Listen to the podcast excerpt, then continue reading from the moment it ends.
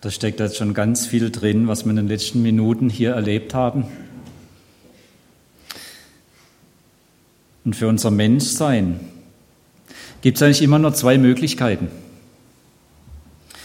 Entweder sind wir Teil des Problems oder wir sind Teil der Lösung.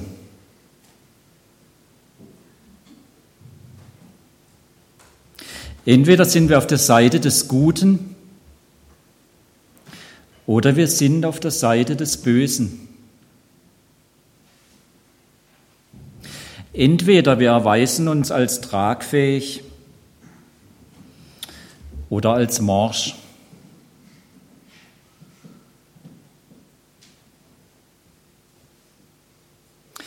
Wenn wir diesen Grundgedanken, dass ich nur auf einer der beiden Seiten stehen kann und dass diese sich immer gegenseitig ausschließen, in der Sprache der Bibel versuche auszudrücken, dann brauche ich noch mal zwei andere Worte. Dann brauche ich die Worte Anbetung und Götzendienst. Entweder bete ich den dreieinigen Gott an oder ich bin ein Götzendiener. Hier gibt es keine Grauzone. Es ist immer entweder oder. Und an dieser Stelle steht ganz viel auf dem Spiel. Besonders wenn wir über unser Menschsein ehrlich nachdenken. Denn Anbetung macht mich zum Menschen. Götzendienst macht mich zum Unmenschen.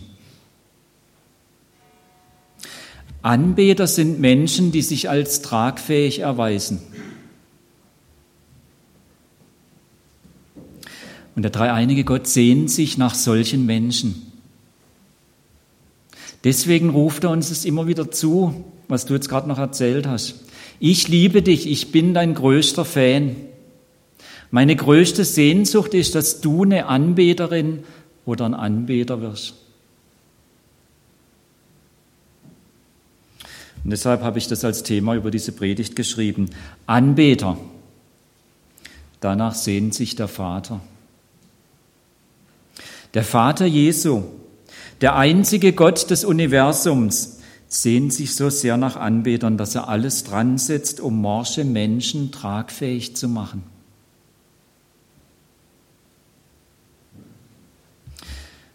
Um das ein bisschen mehr noch zu entdecken, möchte ich uns in eine Geschichte mit hineinnehmen. Und in dieser Geschichte werden wir zu Zeugen einer Begegnung. Eine Begegnung, die eigentlich undenkbar ist. Der Jude Jesus von Nazareth begegnet einer Samariterin aus Sycha. Ja, wir nehmen das so stoisch hin. Für Jesus damals und für diese Frau war das eigentlich undenkbar. Denn Samariter bezeichnet nicht einen Volksstamm, sondern eine Religionsgemeinschaft. Aber nicht irgendeine Religionsgemeinschaft, sondern die, die den Anspruch hatte, die einzig Richtige zu sein.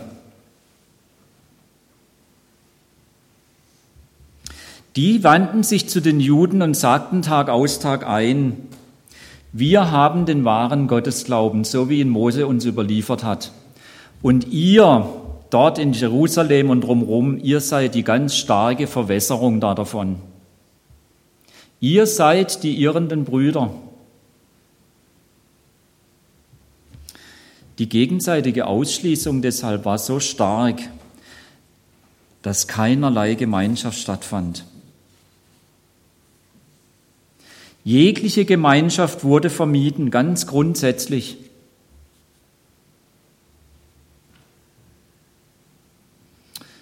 Trotzdem betritt Jesus samaritanisches Gebiet. Dazu redet er auch noch als Mann mit einer samaritischen Frau.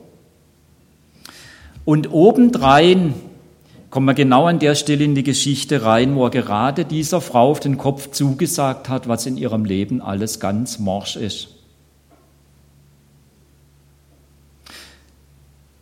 Sind wir dort bei dieser Begegnung? Da sagte Jesus zu ihr,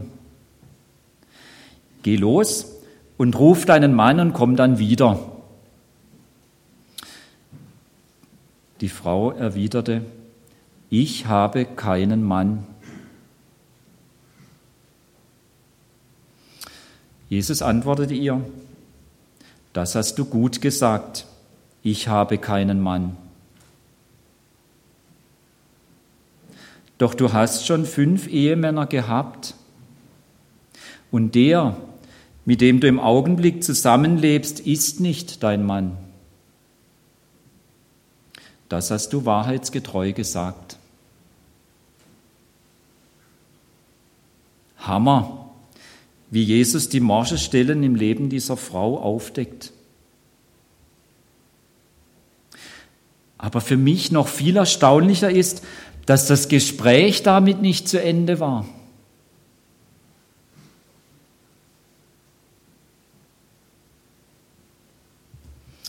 Jetzt lese ich uns Johannes 4 von Vers 19 bis 26.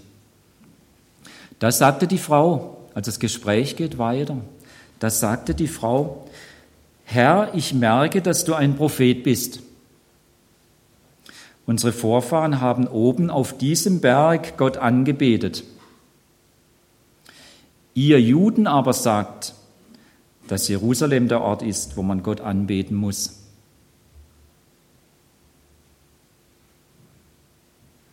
Da antwortete Jesus, Frau, du kannst mir vertrauen.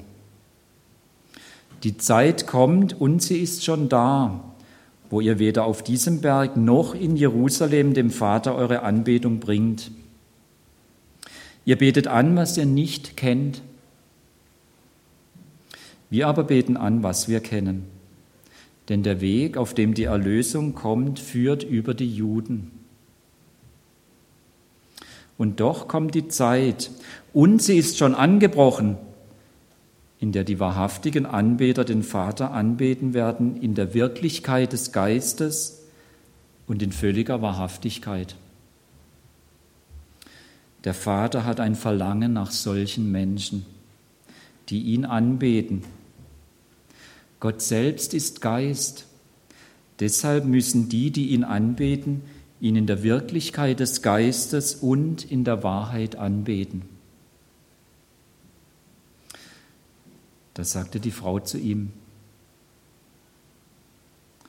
ich weiß schon, dass der Messias kommen wird, der auch Christus genannt wird.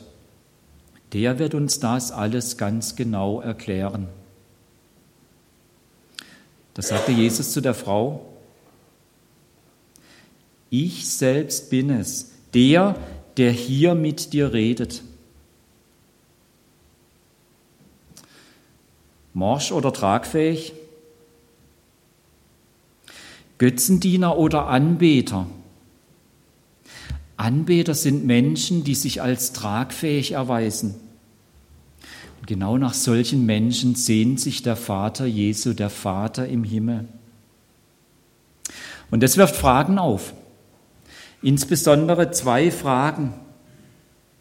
Jesus hat also die morsche Stellen im Leben dieser Frau freigelegt. Man hört fast das Geräusch, wenn so ein morsches Holz durchbricht, ja? Das sieht ja immer ganz gut aus an der Oberfläche. Und nur wenn man reindrückt, merkt man, darunter ist alles hohl.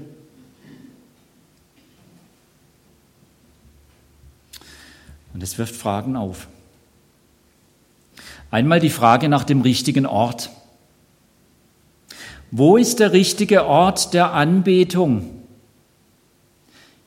Sie sitzen ja dort am Jakobsbrunnen zu Fuße des Berge Garizim. Hier ein Bild davon. Also ist es dort auf diesem Berg, wo die Glaubensgemeinschaft der Samaritaner ebenfalls einen Tempel betrieben. Oder ist es dort in Jerusalem? Wo ist der richtige Ort? Und dahinter steckt ja ein ganzer Fragenkatalog. Wer sich ein bisschen beschäftigt mit solchen Fragen, der weiß es sofort. Wer hat die richtige Überlieferung? Wer hat die bessere Liturgie? Wer hat das richtige Gebäude?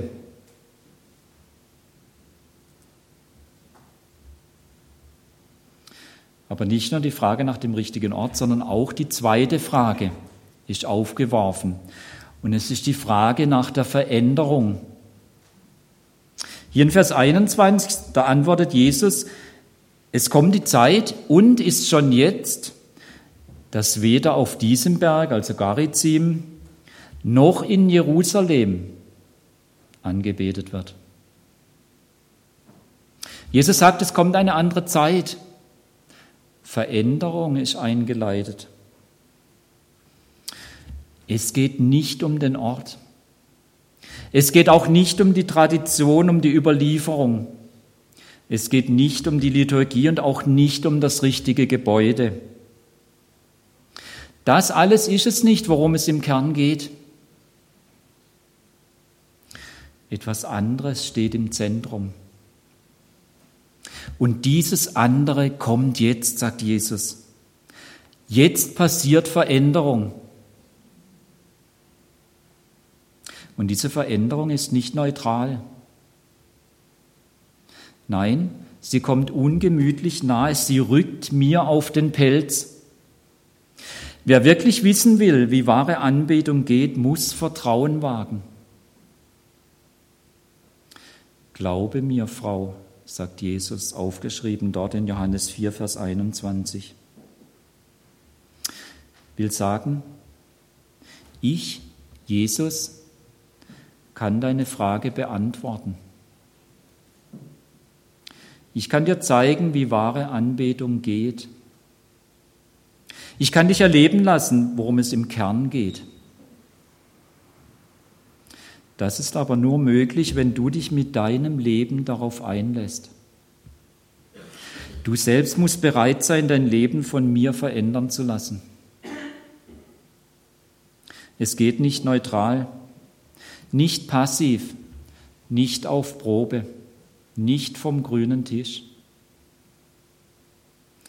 Du musst aus der Deckung hervortreten und dich selber aufs Spiel setzen.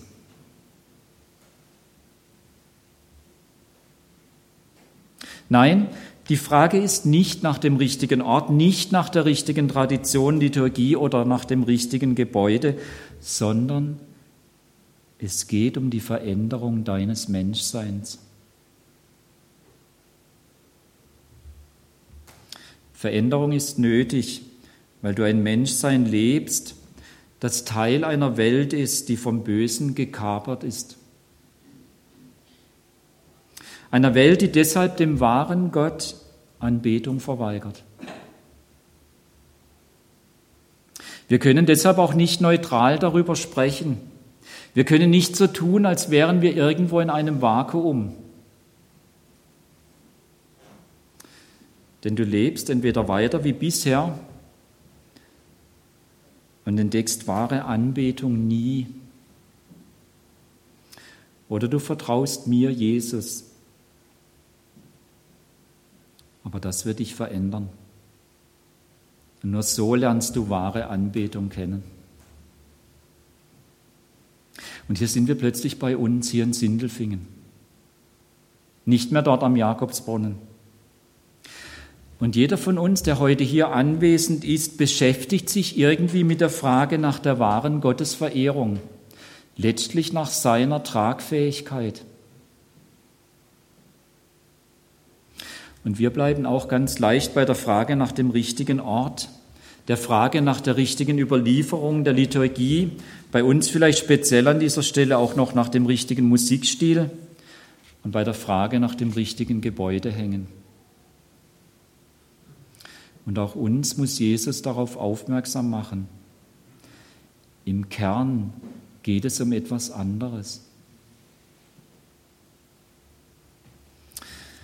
Und dieses andere hat mit der Veränderung meines Menschseins zu tun. Deshalb wirst du es auch nur entdecken, wenn du dich darauf einlässt.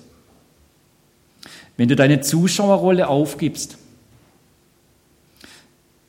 Wenn du mir, Jesus, so weit Vertrauen entgegenbringst, dass ich dir zeigen darf, was an deinem Leben morsch ist. Und wenn du dann die konkreten Schritte zur Veränderung angehst, die ich dir vorschlage. Die Fragen sind aufgeworfen und sie haben mit mir zu tun. Was ist aber nun das, worum es im Kern geht?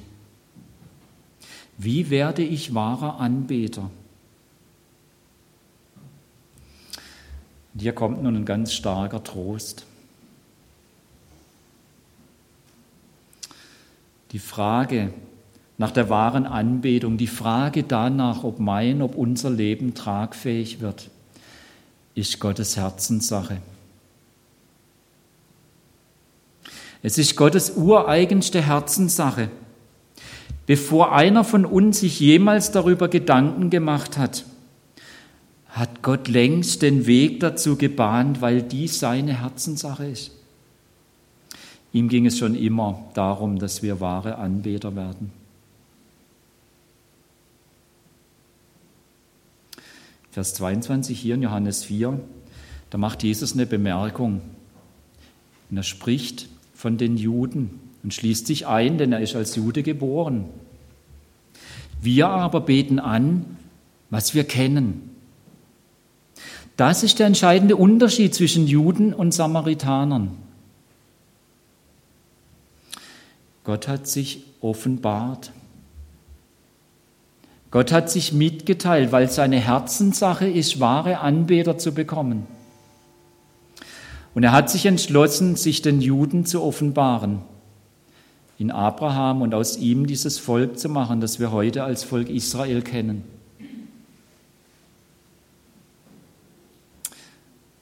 Es gibt eine Beziehung, weil Gott sich mitgeteilt hat, weil Gott Geschichte gemacht hat mit Menschen. Hier hat nicht der Mensch einen Gott gemacht, sondern genau umgekehrt. Der wahre Gott hat einen Begegnungsort geschaffen, in dem der Mensch eingeladen ist. Nicht der Mensch hat sich zu Gott aufgemacht, sondern umgekehrt. Gott hat sich zum Menschen aufgemacht. Und dann merkt Jesus noch an, dort in Vers 22 im gleichen Kapitel Johannes 4, denn der Weg, auf dem die Erlösung kommt, führt über die Juden. Der Weg, über den wir Teil der Lösung werden können, führt über die Juden. Gottes Selbstoffenbarung an Abraham und das aus diesem hervorgegangene Volk, dieses Volk Israel, war Gottes Antwort auf das Böse. Es lohnt sich an dieser Stelle mal 1. Mose 1 bis 12 im Zusammenhang zu lesen und dem Gedanken, Gottes Antwort auf das Böse. Und diese Beziehung war nie exklusiver Rückzugsort, sondern von Anfang an Brückenkopf in die ganze Menschheit hinein als Brückenkopf angelegt. Von Anfang an verfolgte Gott das Ziel, über die Juden die gesamte Menschheit wieder an seinen Familientisch zu bringen.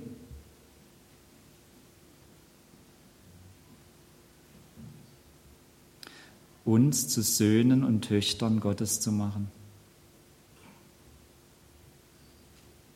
Gleich zu Anfang erklärt Gott dieses Programm dem Abraham. Alle Völker der Erde, alle Familien der Erde sollen durch dich gesegnet werden. 1. Mose 12, Vers 3. Gott macht von Anfang an klar, die Menschen beten alles Mögliche an. Aber durch Abraham und seine Nachkommen, durch die Juden werde ich einen Weg bahnen, sodass alle Menschen die Möglichkeit haben, wahre Anbeter zu werden.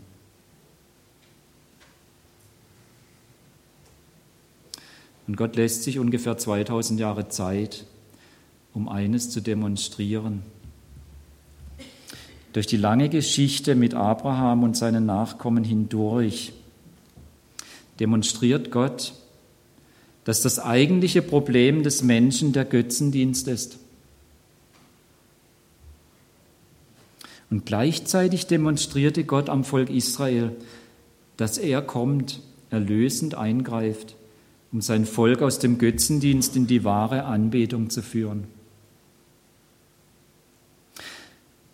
Und ganz, ganz dicht zusammengedrängt hat Gott uns das gegeben in der Geschichte des Auszugs des Volkes Israel aus Ägypten.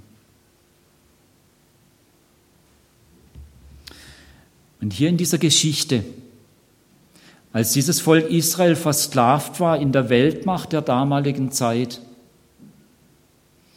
da lässt Gott durch Mose und Aaron vor dem König Ägyptens immer wieder das Grundanliegen vertreten. Sie, also Mose und Aaron, sprachen, sie stehen vor dem König in Ägypten, der Gott der Hebräer ist uns erschienen. So lass uns nun hinziehen, drei Tage reisen weit in die Wüste und dem Herrn, unserem Gott, opfern. Wir wollen Gottesdienst feiern. Lass uns gehen. Zieht sich durch 2. Mose hindurch an x Stellen immer und immer wieder, fast bei jeder Plage, zum Teil sogar zweimal.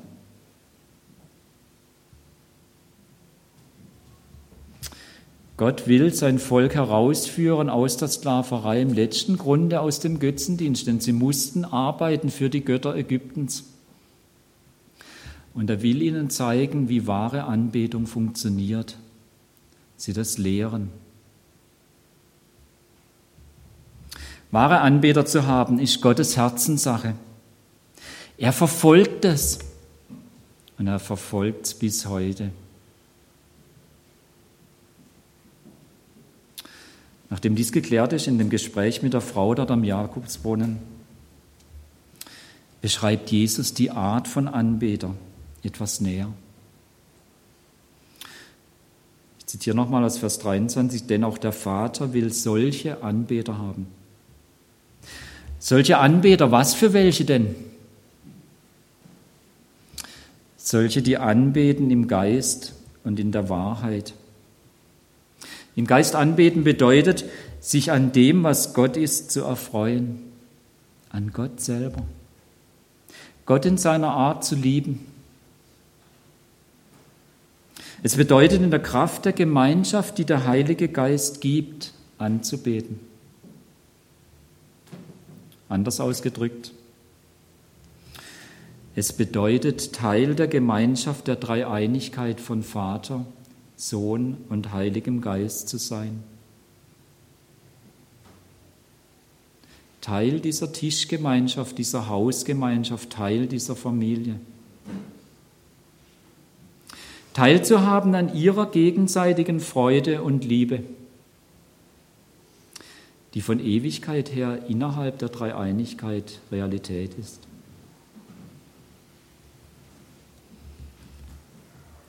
In der Wahrheit anbeten bedeutet, Gott gemäß dessen anzubeten, was er von sich selbst offenbart hat. Eben nicht meine Projektion von Gott, nicht meine Idee, nicht meine Vorstellung, meine Überlieferung, sondern gemäß dessen, was er von sich offenbart hat. Und hier steht ganz klar im Zentrum die Vaterliebe, die uns in Jesus von Nazareth begegnet. Und die uns, wenn wir uns darauf einlassen, zu Söhnen und Töchter dieses Vaters macht. Wenn ich mich dem ehrlich stelle, dann ist eines klar. Ich muss wahr werden. Ich muss wirklich werden. Ich muss eingestehen, dass diese Art anzubeten mein ganzes Herz und damit mein ganzes Menschsein beansprucht.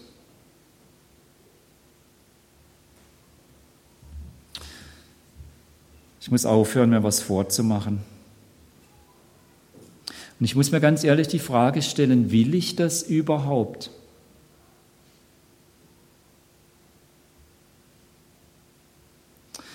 Plötzlich merke ich, und ich muss zugeben, dass mir mein Götzendienst lieb ist, dass ich gerne meine Unabhängigkeit bewahre Jesus darf gerne an die Haustür kommen, aber er soll bitte aus dem Wohnzimmer, aus der Küche und vor allem aus dem Keller fernbleiben.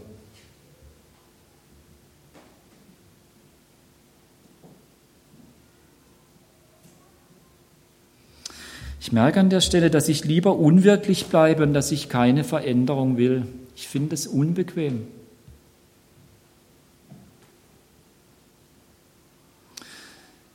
Wenn ich wahrer Anbeter werden will, muss ich zugeben, dass ich ein Götzendiener bin, dass ich ganz andere Loyalitäten habe.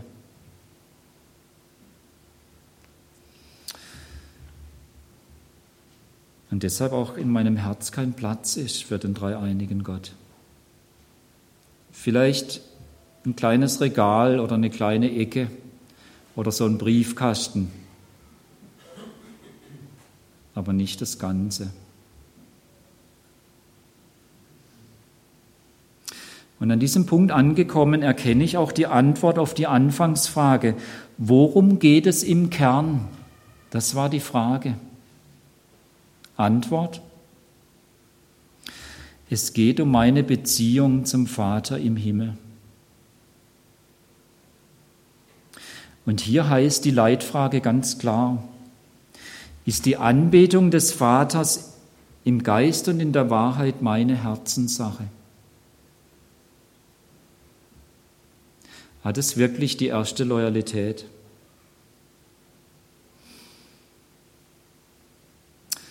Ich habe jetzt ein bisschen ein peinliches Bild dabei.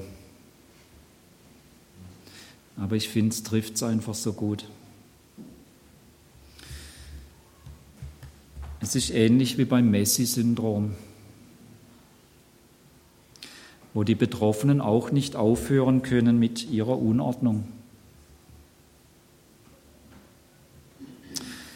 Mein Herz hat eine zwanghafte Neigung, sich an alles Mögliche zu hängen, nur nicht an den dreieinigen Gott.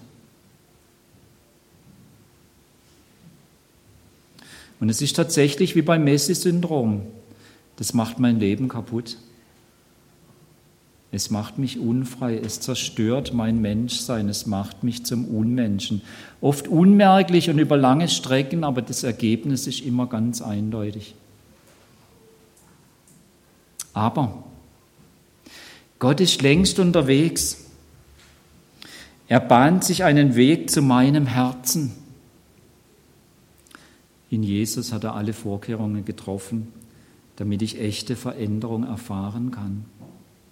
Eben nicht aufgezwungen, sondern von innen heraus im Erfahren seines Erbarmens, seiner Liebe, so dass ich schließlich tatsächlich möchte und sage, ja, berate mich bitte, ich will tun, was du sagst.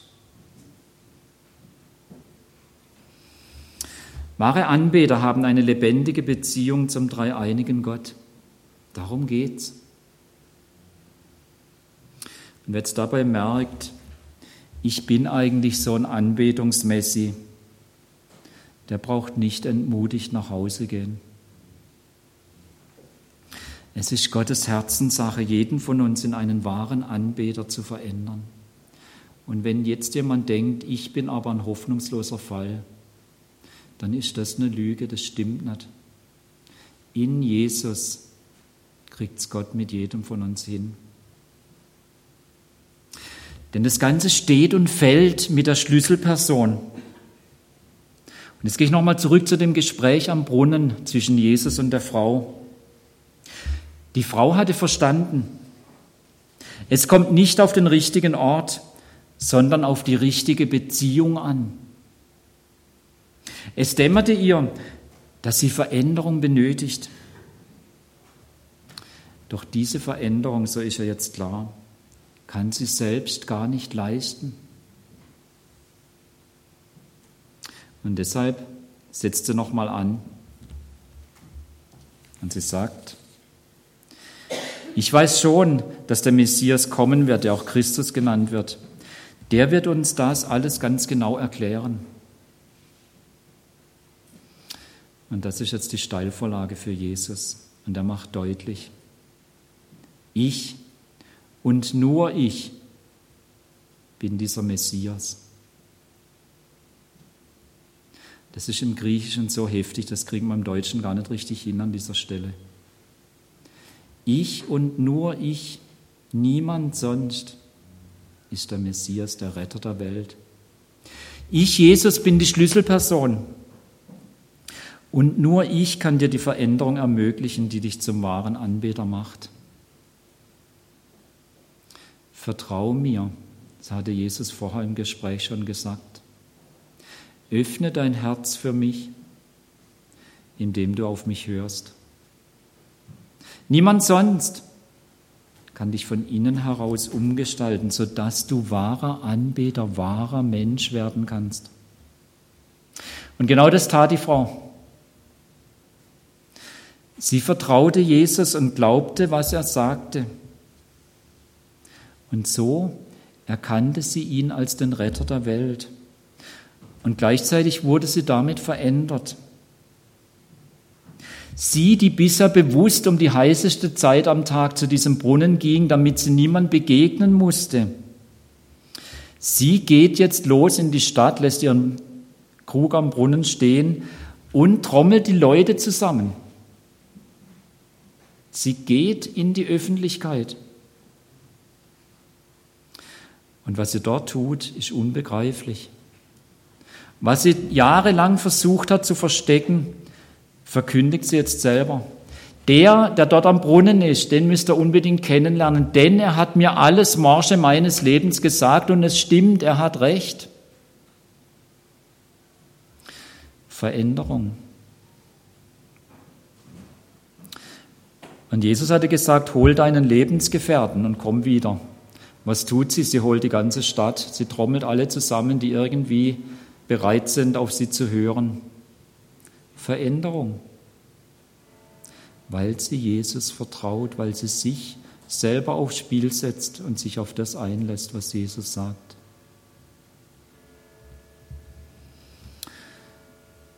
Jesus ist auch für uns die Schlüsselperson. Ohne dass wir ihm vertrauen und das tun, was er sagt, werden wir keine wahren Anbeter.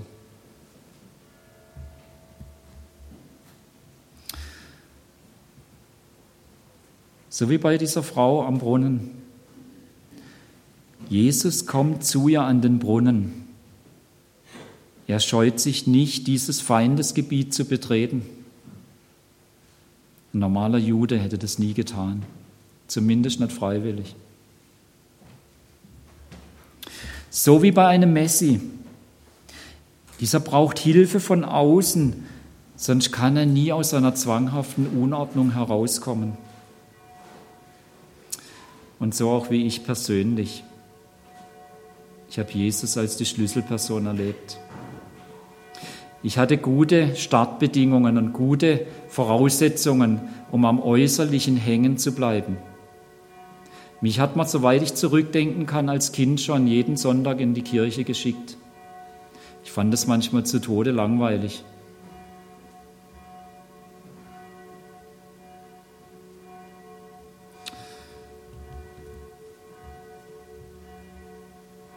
Und auch als ich dann viele Jahre später, weil dieser Jesus als Schlüsselperson bei mir Einzug gehalten hatte, mich entschlossen habe, mich in Liebenzell zur Ausbildung zu bewerben hätte ich dort beste Voraussetzungen gehabt, am Äußeren hängen zu bleiben.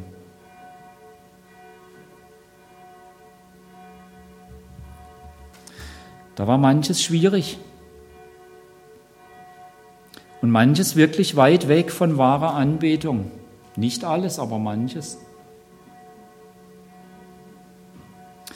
Aber Jesus kam immer wieder, schon in meiner Kindheit in meiner Jugendzeit und auch dann damals in der Ausbildung während dieser fünf Jahre. Und hat immer wieder deutlich gemacht, ich bin die Schlüsselperson und er hat mich überwältigt mit dieser Liebe, dieser Familienatmosphäre der Dreieinigkeit. Und so konnte ich immer besser unterscheiden zwischen dem, was im Kern wichtig ist und dem, was am Rande steht und auch mal getrost hinten runterfallen kann.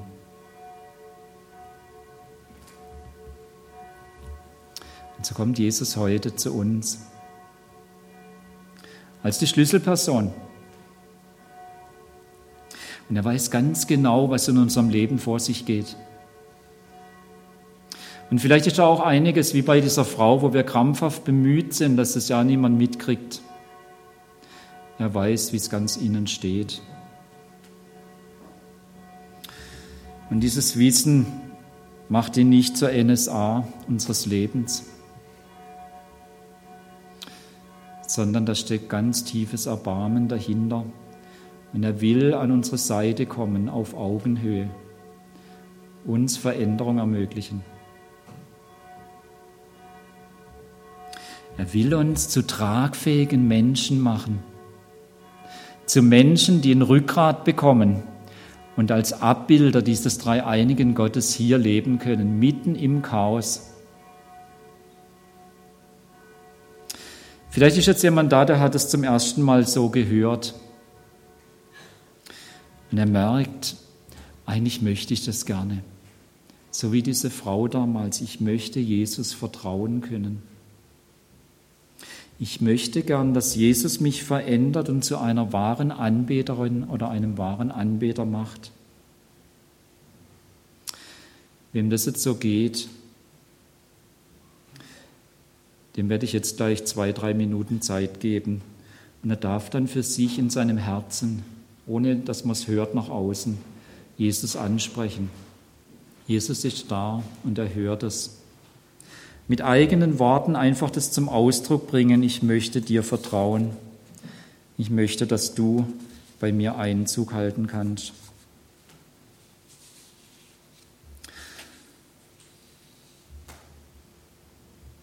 Und vielleicht sind ganz viele andere da, die leben seit Jahren mit Jesus. Und die möchten seit Jahren Anbeter sein und sind es auch ganz sicher.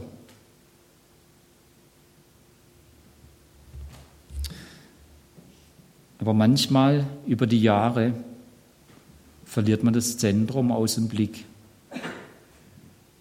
und anderes rückt in die Mitte. Und manchmal, dann geht es uns so, wenn wir über lange Jahre so mit Jesus leben, dass wir dann das, was im Zentrum eigentlich steht und worauf es ankommt, vertauschen mit Dingen, die eigentlich an den Rand gehören.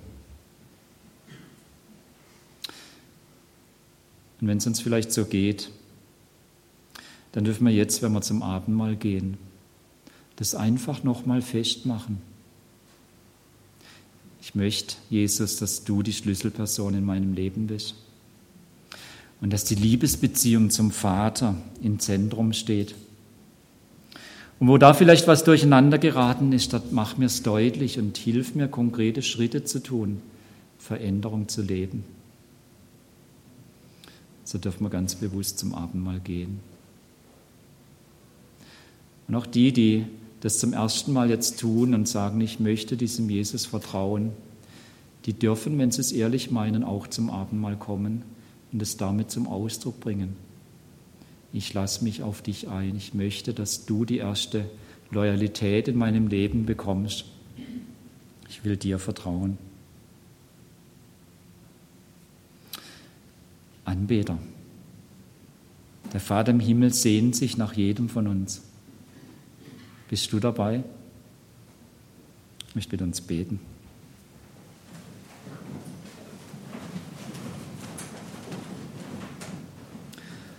Lieber Vater im Himmel, danke, dass du wirklich genauso bist wie Jesus, der damals aus eigener Entscheidung an diesen Jakobsbrunnen gegangen ist um die Mittagszeit, um genau diese Frau zu treffen und sie einzuladen, Anbeterin zu werden.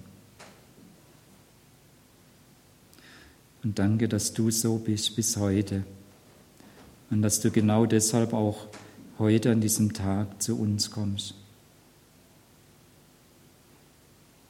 Danke, dass du uns einlädst und auch uns zuspricht.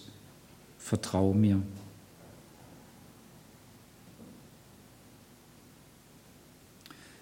Herr Jesus, und jetzt stehen wir vor dir. Und in der Stille möchten wir einfach mit dir reden und dir sagen, was uns jetzt bewegt.